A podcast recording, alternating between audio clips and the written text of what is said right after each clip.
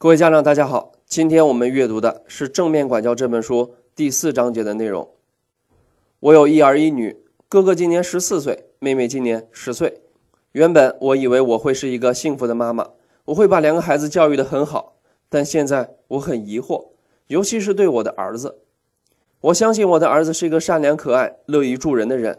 我生病的时候，他会抱着我说：“有了爱的抱抱，妈妈明天就能好起来了。”那个时候。他才上小学一年级，他会耐心的教妹妹学数字。如果妹妹算错，他还会像个小老师一样鼓励妹妹多练习，以后要像他一样厉害。那个时候，我觉得他就像一个小天使，充满了幸福和爱。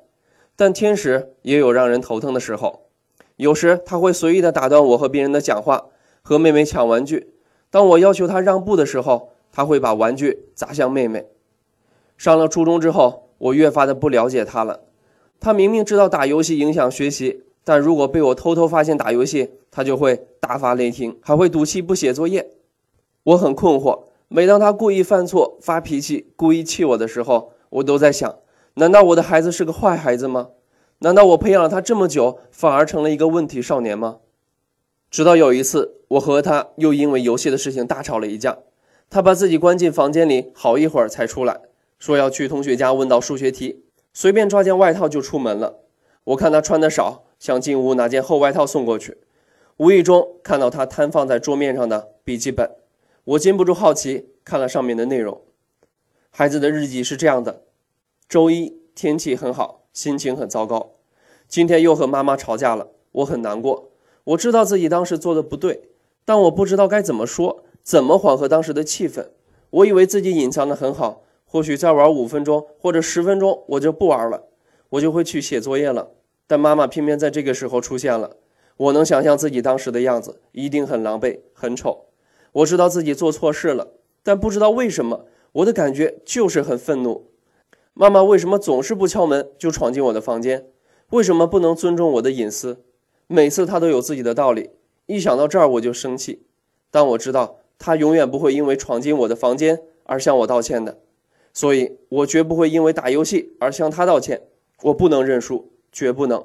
但我不认输，也并没有开心起来。我也想每天开开心心的回家，开开心心的上学。但我不知道怎么改变。妈妈现在一定觉得我是个坏孩子，妹妹是个好孩子。就像小时候，她和邻居阿姨聊天，忘了陪我和妹妹看动画片。我和妹妹一起哭着想让她回来，她总是先骂我不懂事、不懂礼貌，把妹妹带坏了。妹妹需要妈妈的时候就没错，我需要妈妈就要挨骂。我也是妈妈的孩子，为什么要这样？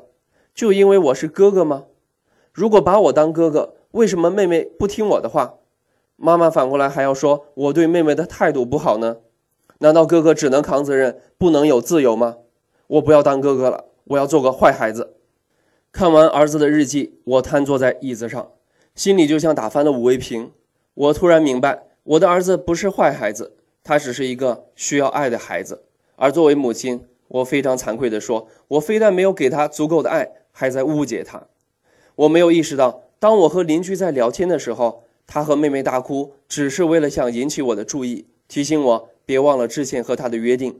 也许在他和妹妹看来，和妈妈一起看动画片是一天当中最美好的时刻，而我却因为他的吵闹，骂他没有礼貌、不懂事。我没有意识到。当他开始迷恋游戏的时候，他的内心也是矛盾挣扎的。他想摆脱这种困境，而我每次都以侵犯他隐私的方式让他难堪，让他尴尬。他发脾气不是拒绝承认自己的错误，他只是在报复同样不承认自己错误的我。我没有意识到，他一定要让妹妹听他的，是因为他觉得哥哥有责任管妹妹，只有让妹妹听话的哥哥才是一个好哥哥。其实他一直想做一个好哥哥而已，只是用错了方法，而我却以为他因为妹妹的出现失去独宠，心理失衡，所以故意欺负妹妹。我真的没有意识到他的那些在我眼里是错误的、不当的，甚至是坏孩子的行为，不过是因为他缺乏爱和关注。